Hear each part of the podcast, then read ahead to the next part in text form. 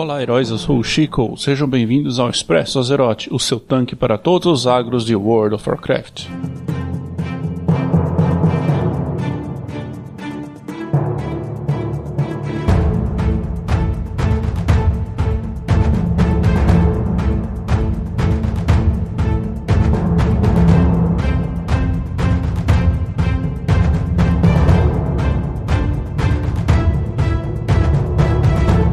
Primeiro eu queria pedir desculpas por não ter liberado o episódio na terça-feira passada. Assim como todo mundo, eu também tenho a minha vida fora do World of Warcraft, além do podcast. Teve carnaval, teve outras coisas acontecendo na vida particular, isso atrapalha um pouco às vezes. Eu ainda tô ajustando meus horários, por isso o dia do release pode acontecer de mudar, mas pode contar que o episódio acaba saindo. A live sobre a arte de World of Warcraft rendeu uma bela surpresa. O patch 8.1.5 vai chegar na terça-feira que vem, dia 12. Então é dele que a gente vai falar e bastante hoje.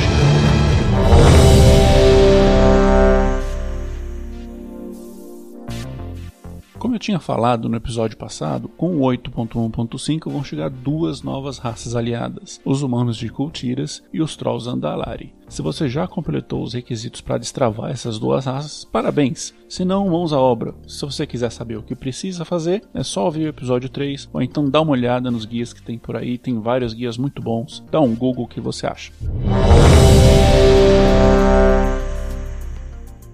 Tanto a Horda quanto a Aliança, elas têm cada uma sua própria história sobre a guerra que está acontecendo, e por isso cada uma vai mostrar detalhes que a outra não mostra. Então quem está jogando na Horda vê uma parte da história, e quem está jogando na Aliança vê a outra parte da história. Essas duas partes, elas se complementam, mas elas não são equivalentes, ou seja, tem coisas que acontecem na história da Aliança que vão ser vistas na história da Horda de uma maneira diferente, o que faz sentido porque são perspectivas diferentes. E se a gente parar para pensar a respeito, faz mais sentido ainda porque se você é da Horda, você tem acesso a informações que uma pessoa da Aliança não tem e vice-versa. E quando você olha as duas histórias juntas, é que a gente consegue ver a diferença entre uma e a outra. Do lado da Horda, os esforços se concentraram em conseguir convencer os Trolls Andalari a se juntarem e assim conseguir usar a frota marítima deles, que é muito poderosa. Por isso, quando a gente chegou lá, a gente ajudou a repelir a invasão dos Trolls de Sangue, resolver todos os problemas de Voldum e lutar contra a rebelião do Zul, graças à princesa Talante, digo, rainha Talante.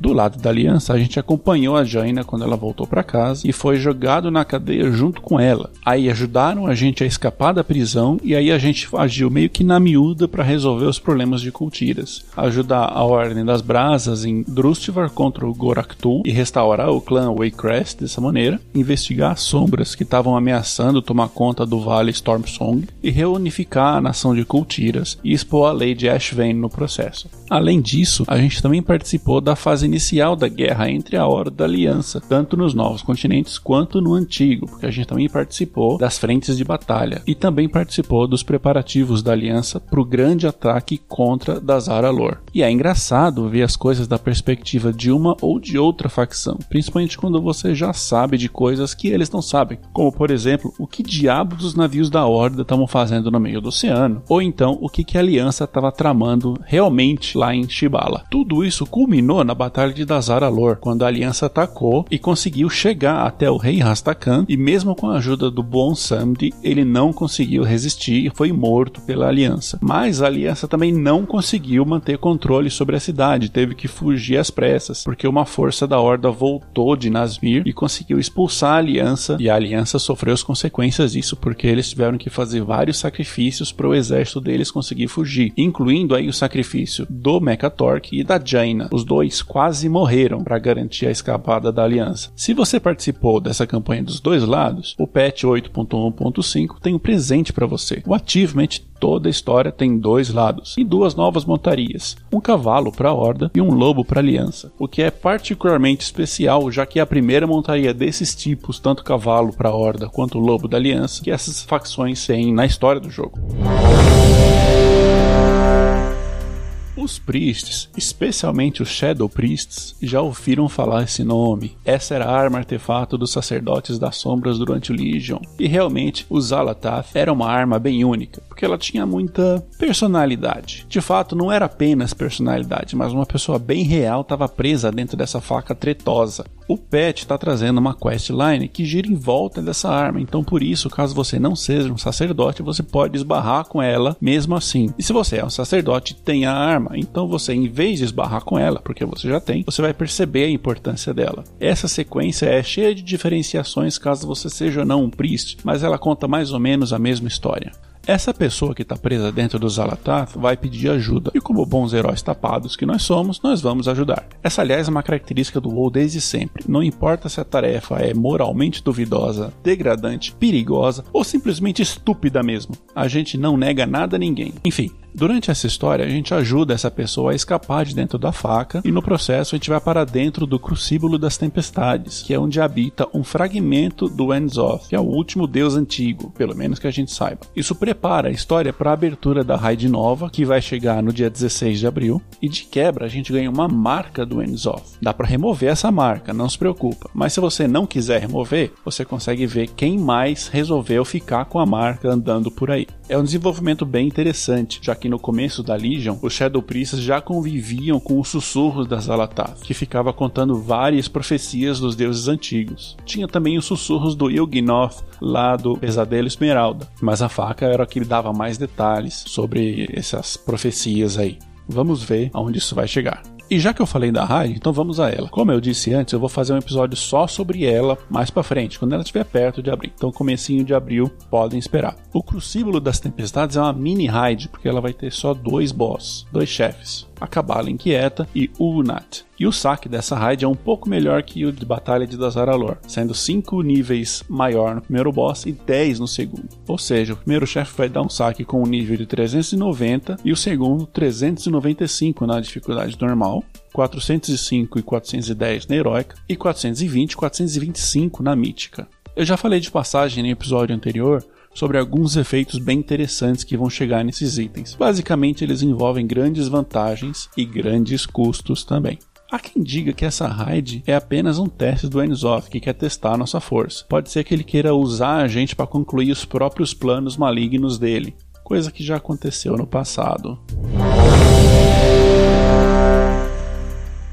Before the Storm, ou Antes da Tempestade, da Christie Golden, foi o livro de introdução dessa expansão. Ele cobriu alguns eventos que aconteceram antes do início dessa guerra, incluindo as comemorações pela derrota da Legião Ardente, a tentativa de encontro dos sobreviventes de Lord Iron com os mortos-vivos e outras coisas. Estou falando dos sobreviventes da invasão do Flagelo, que aconteceu lá atrás no Warcraft 3. Esse encontro, de qualquer maneira, dá errado. E a Silvanas manda matar todo mundo, incluindo a Iakalia Menetil, que é a irmã perdida do Arthas que tinha finalmente aparecido. E a Silvanas foi lá e matou pessoalmente. Ela fez questão de matar a esperança dentro do povo dela. É, bela liderança. A Kalia, de qualquer maneira, foi levada para o templo dos sacerdotes e foi trazida de volta à vida pela Saara com a ajuda do Anduin e do Velen. E virou uma morta-viva da luz. Muita gente ainda especula especula sobre o que vai acontecer com ela mais para frente, enfim, são coisas que a gente vai ter que aguardar. Enfim, nesse livro a gente encontrou um casal bem diferente. Foi o Grisek Fitzranch e a Safroneta Flivers. Ele é um goblin, ele é uma gnoma. E eles são um casal que eles já tinham se envolvido aí no passado e tal e acabaram se separando, não muito bem, diga-se de passagem. Eles se reencontraram aí durante as investigações que tanto a Horda quanto a Aliança estavam fazendo sobre a Zerita. Ela foi mandada pela Aliança, pela Liga dos Exploradores, e ele foi mandado pelo Jastor Galiwix. Eles acabaram se envolvendo de novo e eles acabam ficando de saco cheio da briguinha entre Horda e Aliança, acabam fugindo para longe da zona toda. Os capangas do Jastor acabam encontrando com eles e a última coisa que a gente vê no livro sobre eles é uma explosão e desde então os dois estavam supostamente mortos. Mas nem tanto. Eles voltaram a aparecer e tanto na Horda quanto na Aliança a gente é recrutado para ajudar a encontrar os dois. Do lado da Aliança é a Kelsey Steelspark e do lado da Horda é o Gaslow que nos pedem ajuda para encontrar eles. Tá, não é bem assim. Na hora é o Gallywix que manda a gente encontrar e executar os dois. E o Gaslow vai lá, Gaslow Good Guy, chama a gente de lado e pede pra gente adaptar um pouquinho os fatos para fazer o Jastor largar do pé deles e pronto. Sabe que o Gallywix tem mais que eu? Pois é. Uma das coisas que me deixa mais cabreiro com essa expansão é como ela começou. Que foi o Sargeras metendo a espada em Azeroth. Não que eu fique cabreiro com esse evento em particular, faz sentido, dada a história do Sargeras e tal. O que me deixou cabreiro é que deu toda aquela treta, pânico geral, gritaria, dedo na tomada, para não falar outra coisa, o Magni fazendo aquele escândalo falando que o planeta ia morrer e tal. Daí o que, que virou a coisa toda? Uma moeda de troca para upgrade de item. A crise de Azeroth, tirando umas poucas quests que aparecem quando a gente ganha reputação com os campeões de Azeroth, não teve nenhum efeito na história da expansão, pelo menos até agora. Talvez o ato final do Sargeras tenha precipitado alguns acontecimentos, mas isso é muito vago, muito sutil para uma crise que foi tão alardeada. De qualquer forma, alguma atenção finalmente vai ser dada para isso. O Magni Bronzebeard, que é o porta-voz de Azeroth, vai finalmente conhecer a Madre. Basicamente, ele quer ver se ela pode ajudar a curar Azeroth, já que tudo que a gente fez até agora não foi suficiente. É bom, não foi mesmo, a gente já não fez muita coisa, a gente fez umas visitas de vez em quando e as quests mundiais e foi só isso. Bom, quando a madre chega na Câmara do Coração, ela começa uma avaliação da situação para poder pensar em um plano. Ela fala que essa avaliação vai levar 77 ciclos para ser completada. 77 ciclos. Por que, que eu tô focando nisso? Porque 77 foi o número de dias entre patches durante Legion. Então isso pode ser uma pista de que o patch 8.2 pode chegar um pouco antes do que a gente imagina. Tá talvez aí em umas 11 semanas, se seguir mesmo esse padrão, lá pelo dia 28 de maio. Veremos. Enquanto isso, o final dessa quest dá uns níveis a mais aí pro nosso coração de Azeroth, que é o nosso colar que a gente está ali carregando aí a expansão inteira. E atenção, Hunters! Hunters BM especificamente. Duas novidades importantes para nós. É, vocês me pegaram meu primeiro personagem, meu main, meu principal personagem é um Hunter. Enfim, primeira novidade. O Hat, nosso companheiro de Legion que tinha sumido quando a gente sacrificou o poder do Titan Strike para remover o poder maligno da espada dos Sargeras, não está perdido. O Mimiron vai nos procurar para ajudar a recuperar a essência dele com a ajuda do Thorin. Então, depois de alguma procura, a gente vai encontrar duas partes da essência do Hat, uma em Silitus, que é onde ele teve o poder sacrificado, e outra em Storm Peaks, que é onde ele nasceu. E com a nossa ajuda, ele vai voltar e vai se tornar nosso companheiro novamente com diferentes visuais, de acordo com os visuais do próprio Titan Strike. Então são ao todo seis visuais diferentes: cinco da arma artefato, mais um que é o visual novo que ele ganha agora nessa quest. Ele também vai ter acesso a uns brinquedos específicos para ele, como um chapeuzinho, que é só uma coisa estética, até uma coisa mais interessante, que é a capacidade dele virar uma montaria mesmo. Então a gente vai poder montar no Hat temporariamente, pelo menos, para poder sair andando por aí. A gente vai ter a ajuda de um Hunter que pode ser conhecido de algumas pessoas, que é o Griff Wildheart. Esse cara é um anão Hunter, que vocês podem conhecer ou não, mas esse, essa vai para os mais antigos. O Griff Wildheart é o sujeito que aparece na cinemática original do World of Warcraft Vanilla. Ele é aquele anão que aparece andando lá é, na região de Ironforge. Com a ajuda dele também, a gente vai trazer o Hat de volta. Então preparem seus slots de estábulo, que aliás viu, Blizzard, nunca são suficientes. A outra novidade é que o Spec vai ganhar um belo de um buff com esse patch. De fato, se você olhar o, os logs do Warcraft Logs, é, dá para ver na cara que os Hunters BM estão muito abaixo do resto no que se refere ao DPS. E tudo começou no começo da expansão, quando a Blizzard, com aquela sanha nerfadora lascada que ela tem, meteu 5% a menos em todas as habilidades do Hunter BM, deixou o Spec naquela situação horrível. Claro que isso é no geral, às vezes você consegue jogar de BM e ter um desempenho satisfatório e tal. Mas no geral, o spec está indo mal. Esse buff que vai chegar agora vai aumentar o dano do Barbed Shot, que é o disparo farpado, em 125%. Além disso, ele tem um dot que agora vai ignorar a armadura. E além disso, o dano do Cobra Shot vai ser aumentado em mais 25%. Não se anima muito não, porque isso deve deixar o nosso dano ali no meio da média, no pelotão do meio, junto com todo mundo. Ninguém vai virar usina de DPS aqui não. De qualquer forma, são umas novidades bem bacanas aí. Os Hunters BM estavam meio jogados para escanteio e é bom ver que a Blizzard ainda pensa nesse spec que é tão bacana e tem tanta gente que joga. Outra novidade da Blizzard nesse patch é que eles vão concentrar os portais que vão levar a diferentes lugares do mundo. Alguns desses portais, infelizmente, vão sumir, então isso vai dificultar um pouco as viagens pelo mundo que algumas pessoas fazem para farmar montaria, para ir atrás de transmog e coisas assim. E os portais que vão ficar, eles vão ficar localizados em Orgrimmar, em um salão novo que vai ficar perto da entrada principal da cidade, em Stormwind, no mesmo lugar de hoje, só que vai passar por uma reforma esse salão. Para os portais para Cavernas do Tempo, Cratera de de Dalaran, Karazhan, Templo Wyrmrest, Vale das Flores Eternas e Península Hellfire, pode dar tchau. Eu tô preparando um post pro blog com as rodas alternativas que usam os portais que vão ficar disponíveis é, a partir da semana que vem. Então fica de olho lá. Cada uma das profissões vai ganhar uma ferramenta do ofício, que é um item especial que pode ser criado usando essa profissão, que vai dar algum tipo de bônus. Então nós vamos ter para alquimia a esfera de transmutação de Silas, que permite você usar vários caldeirões que vão estar disponíveis em Cultiras e Zandalar. E se você usar essa esfera, ela se transforma em um outro objeto, que pode ser a poção da prosperidade de Silas, que aumenta a sua chance de criar itens extra usando alquimia, ou o decantador de disfarces de Silas, que te disfarça como um de uma variedade de criaturas de todo o mundo, o frasco de cura contínua de Silas, que restaura 33 mil de vida por um minuto para você, por uma hora.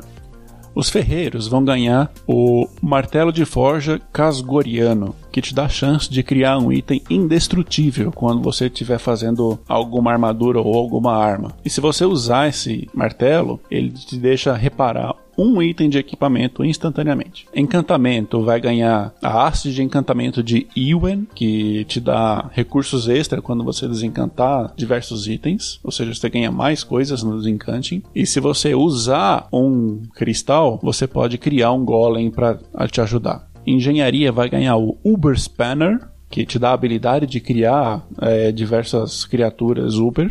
E se você usar esse item, ele convoca um, um construto Uber para te ajudar. Inscrição vai ganhar a pena sanguinária de Lanatel, permite que você crie contratos de sangue. E quando você usa essa pena, ela chupa o sangue dos mortos ao seu redor para te curar joalheria vai ganhar o foco do martelo de joias, que permite que você interaja com diversas, diversos lugares em Cultiras e Zandalar, e permite que você crie um geodo de gemas, que você vai poder é, extrair novas gemas para usar. E se você usar esse foco, você consegue extrair uma gema de um dos seus itens sem destruir a gema.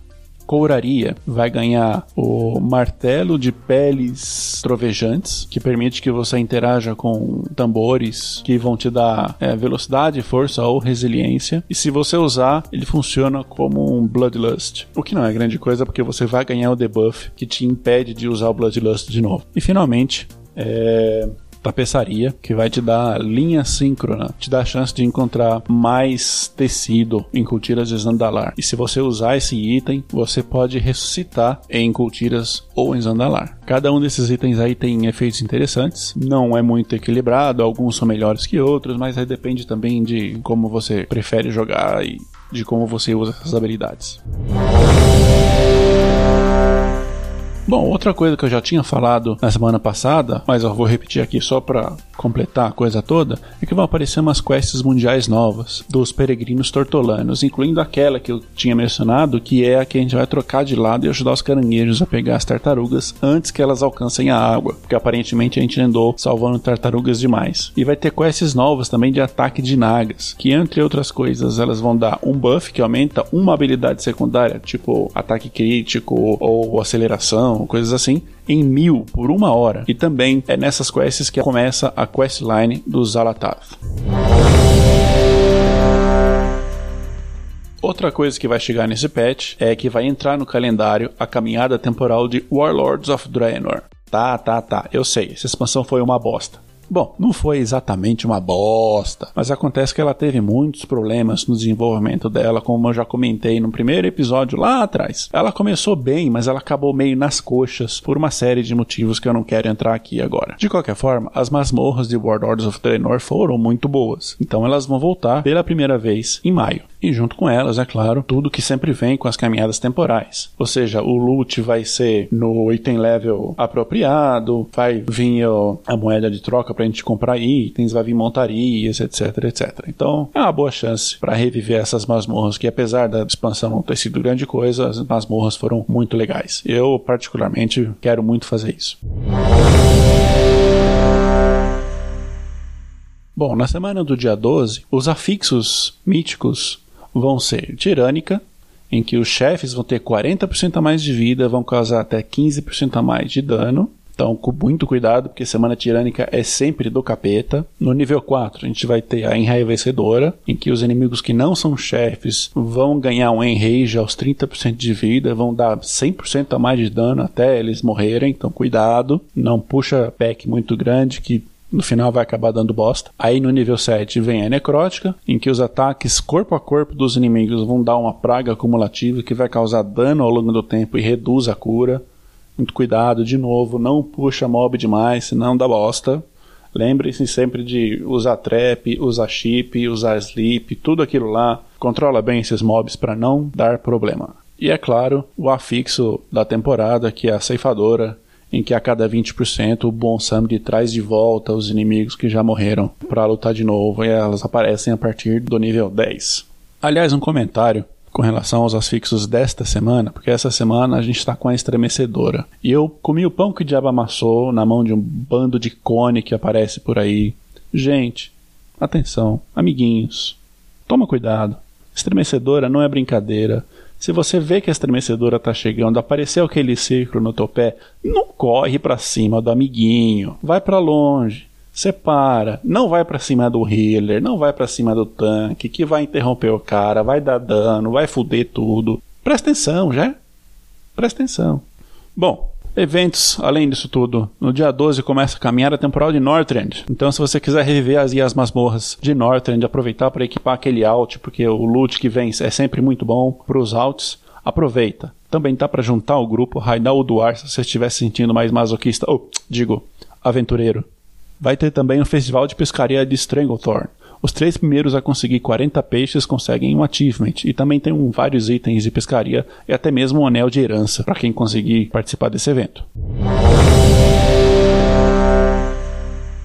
Bom, pessoal, por essa semana é só tudo isso. Eu ia fazer um especial de lore, falar um pouquinho mais do Voldin, da Jaina e tal, mas como a data do 815 ficou para dia 12 agora, então isso fica para depois. Eu tô preparando umas coisas bem legais aí sobre o Lord World of Warcraft para vocês. Enquanto isso, vão se preparando aí pro patch, farma reputação, completa a campanha de guerra, upa as profissões, se prepara aí para tudo que tá vindo. Tem um monte de coisa chegando. Muito obrigado pela audiência, muito obrigado pela paciência. Se tiver algum comentário, reclamação, sugestão, entre em contato, xinga ou não, ou faz o que quiser também no arroba Expresso Azerote no Twitter ou então vai lá no Facebook, procura Expresso Azerote, nós estamos lá também, ou até mesmo pelo e-mail expressoazerote.gmail.com. Espero que vocês tenham curtido mais esse episódio. Nos vemos em Azerote.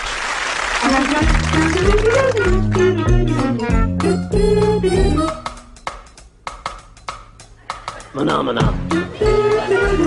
Maná, maná. Maná, maná.